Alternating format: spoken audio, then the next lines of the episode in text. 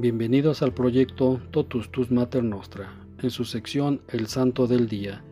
Hoy 21 de septiembre conmemoramos a San Mateo Apóstol. Se llamaba también Leví y era hijo de Alfeo. Su oficio era el de recaudador de impuestos, un cargo muy odiado por los judíos porque esos impuestos se recolectaban para una nación extranjera. Los publicanos o recaudadores de impuestos se enriquecían fácilmente y quizás a Mateo le atraía la idea de hacerse rico prontamente, pero una vez que se encontró con Jesucristo, ya dejó para siempre su ambición de dinero y se dedicó por completo a buscar la salvación de las almas y el reino de Dios. Como ejercía su oficio en Cafarnaúm, y en esa ciudad pasaba Jesús muchos días y obraba milagros maravillosos, ya seguramente Mateo lo había escuchado varias veces y le había impresionado el modo de ser y de hablar de este maestro formidable y un día, estando él en su oficina de cobranzas, quizás pensando acerca de lo que debería hacer en el futuro, vio aparecer frente a él nada menos que al Divino Maestro, el cual le hizo una propuesta totalmente inesperada. Ven y sígueme. Mateo aceptó sin más la invitación de Jesús y renunciando a su empleo tan productivo se fue con él, no ya a ganar dinero, sino almas.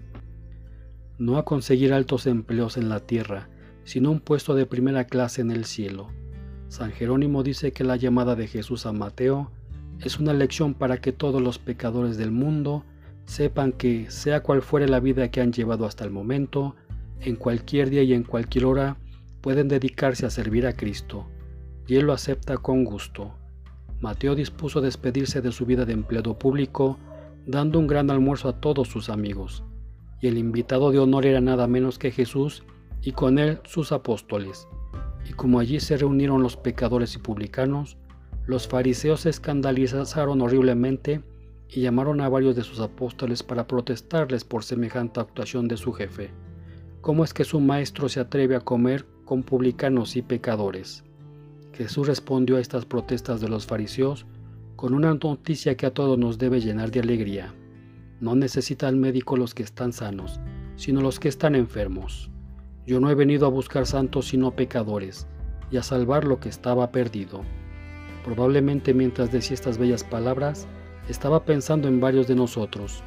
Desde entonces, Mateo va siempre al lado de Jesús, presencia sus milagros, oye sus sabios sermones y colabora predicando y catequizando a los pueblos y organizando a la gente cuando está ansiosa de oír al gran profeta de Nazaret.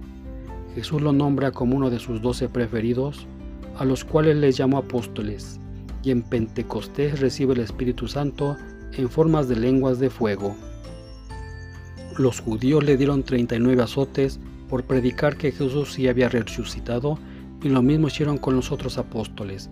Y cuando estalló la terrible persecución contra los cristianos en Jerusalén, Mateo se fue al extranjero a evangelizar, y dicen que predicó en Etiopía y que allá murió martirizado. En todo el mundo es conocido este santo y lo será por siempre a causa del maravilloso libro que él escribió, el Evangelio según San Mateo. Este corto escrito de 28 capítulos ha sido la delicia de predicadores y catequistas durante 20 siglos en todos los continentes. San Mateo en su Evangelio, palabra que significa buenas nuevas, copió sermones muy famosos de Jesús, como por ejemplo el Sermón de la Montaña, el sermón más bello pronunciado en esta tierra, el Sermón de las Parábolas, el que les dijo a sus apóstoles cuando iba a mandar a su primera predicación. Narra milagros muy interesantes y describe de manera impresionante la pasión y muerte de Jesús. Termina contando su resurrección, gloriosa. Al fin del Evangelio de San Mateo es probar que Jesucristo sí es el Mesías o Salvador, anunciado por los profetas y por el Antiguo Testamento. Este Evangelio fue escrito especialmente para los judíos que se convertían al cristianismo y por eso fue redactado en los idiomas de ellos, el arameo.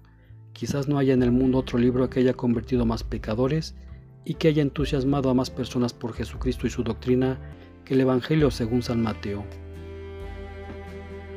A cada uno de los cuatro evangelistas se les representa por medio de los cuatro seres vivientes que según el profeta acompañan al Hijo del Hombre, un león, el valor, el toro la fuerza, el águila los altos vuelos y el hombre la inteligencia.